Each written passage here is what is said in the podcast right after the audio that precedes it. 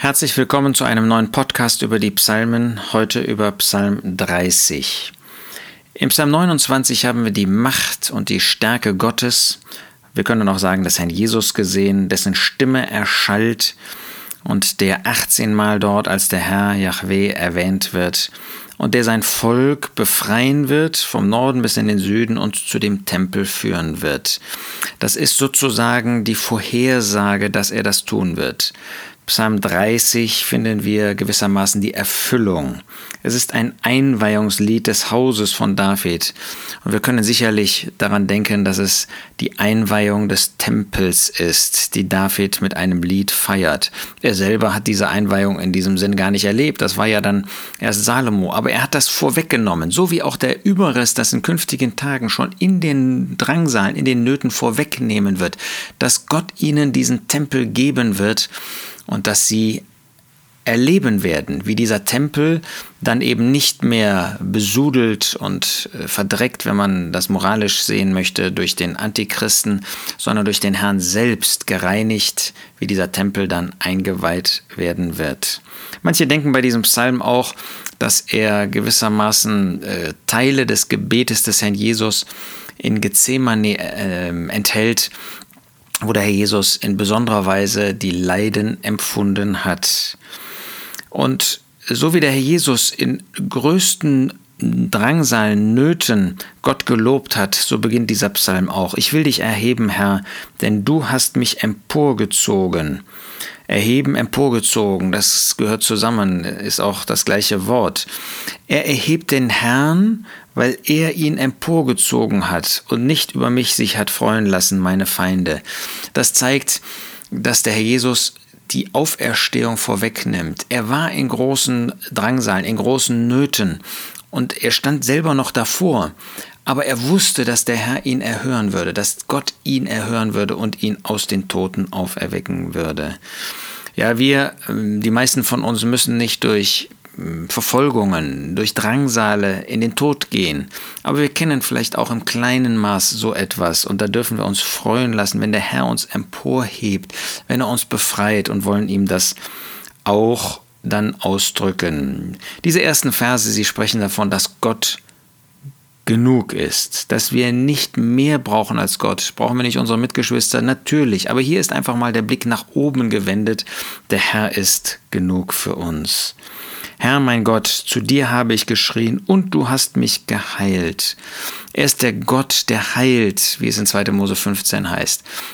Und so hat der Herr das auch erlebt, wie der Vater, wie Gott für ihn tätig war, wie er ihm geholfen hat, wie er ihn gerettet hat. Wir dürfen auf den Herrn Jesus sehen, wie er uns in unseren Nöten zur Seite steht und als unser Gott in seiner ganzen Macht, Schöpfungsmacht uns erhält. Herr, du hast meine Seele aus dem Scheol heraufgeführt, hast mich belebt aus denen, die in, der Gru in die Grube hinabfahren. Er war in dem Tod, aber er ist aus dem Tod auferstanden. Gott hat ihn auferweckt. Und das wird er auch mit uns tun. Wenn wir noch durch den Tod gehen müssen, weil er, der Herr Jesus, noch nicht gekommen ist, wird er auch uns auferwecken und in den Bereich des Lebens hineinführen. Der Herr Jesus hat das in Vollkommenheit ähm, erlebt. Und dann geht es ab dem Vers 5 darum, dass wir dem Herrn, dass wir Gott eine Dankantwort geben für seine Hilfe. So hat der Herr Jesus sein Leben geführt, in vollkommener Dankbarkeit seinem Gott gegenüber. Singt dem Herrn Psalmen, ihr seine Frommen, und preist sein heiliges Gedächtnis. Das heißt, wir sollen seinen Namen preisen, sollen an ihn denken. Ist das nicht ähm, wenn wir das mal auf unser ähm, Glaubensleben anwenden, ist das nicht genau das, was wir an jedem ersten Tag der Woche tun wollen. Wir wollen seines Namens gedenken, indem wir von dem Brot essen und von dem Kelch trinken. Das ist der Wunsch des Herrn, ja, das ist mehr, das ist sein Vermächtnis.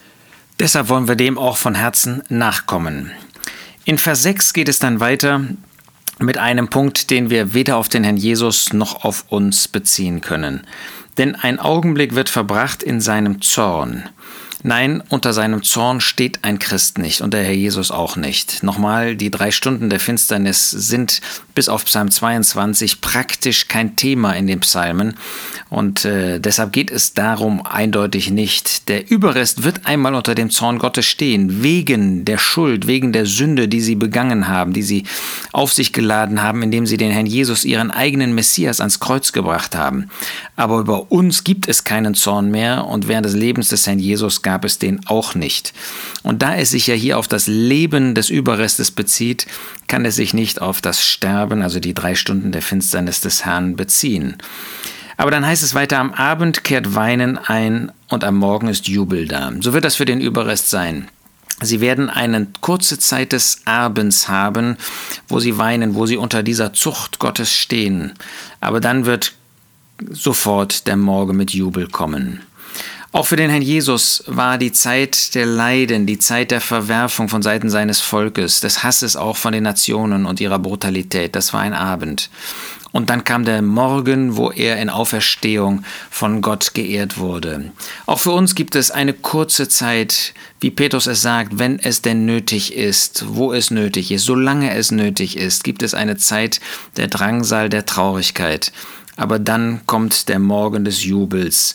Und haben wir den nicht oft schon auch während unseres Lebens, dass wir wirklich diese Freude, diesen Jubel haben dürfen? Wir sehen dann, dass der Überrest sagt, ich zwar sagte in meinem Wohlergehen, das ist in der Ruhe, in der Sorglosigkeit, ich werde niemals wanken. Ja, leider reden auch wir manchmal so, oder nicht? Aber das ist töricht, das ist Torheit. Der Herr hat nie so gesprochen. Herr, in deiner Gunst hast du, hattest du meinen Berg festgestellt, du verbargst dein Angesicht, ich wurde bestürzt. Ja, wir sehen hier, dass es nur Gunst Gottes war, dass es dem Überrest gut ging. Auch bei uns, es liegt nicht an uns. Wir haben äh, letztlich nichts dazu beigetragen, wenn es uns innerlich gut geht, wenn es uns äußerlich gut geht. Es ist der Herr, der das bewirkt hat. Und wir haben uns selbst das zugeschrieben ja, dann muss er sein Angesicht verbergen, muss uns bestürzt machen, wenn wir meinen, dass wir selbst für unser Wohlergehen zuständig sind. Zu dir, Herr, rief ich und zum Herrn flehte ich. Ja, dann kam diese Einsicht, dann kam dieses Bewusstsein, dass eigenes Versagen die Ursache dafür ist, dass man jetzt unter der Zucht Gottes steht. Und müssen wir das nicht auch bei uns oft sagen? Ja, hör, höre Herr und sei mir gnädig, Herr, sei mein Helfer, Vers 11. So kommt dann dieses Zuwenden zu dem Herrn, das dürfen auch wir dann so ausdrücken. Wir dürfen ein Bewusstsein haben, wo wir versagt haben, dürfen dann in Flehen, im Bekenntnis zu Gott kommen und dürfen diese Zuversicht haben, dass der Herr uns auch wieder helfen wird. Dann folgt der Ausspruch der Dankbarkeit am Schluss dieses Psalms. Meine Wehklage hast du mir in einen Reigen verwandelt. Mein Sacktuch hast du gelöst und mich mit Freude umgürtet, damit meine Seele dich besinge und nicht schweige. Herr mein Gott, ewig werde ich dich preisen. Sind das nicht auch die Worte des Herrn? Er war eine Zeit in Sacktuch. Er war eine Zeit mit Wehklage, aber Gott hat ihn befreit. Er hat diese, dieses Flehen in den Leiden beantwortet, hat ihn auf einen Berg gestellt, hat ihn erhoben, hat ihn verherrlicht, hat ihn erhöht. Und das hat er auch bei seinem Überrest vor und das wird er da tun. Und haben wir das nicht auch oft bei uns erlebt, wir sind noch hier in Leiden, aber immer wieder finden wir diese wunderbare Erhörung des Herrn und finden wir, dass er uns das gibt, was wir nötig haben. Sind wir dann auch solche, die ihn besingen, die ihn preisen?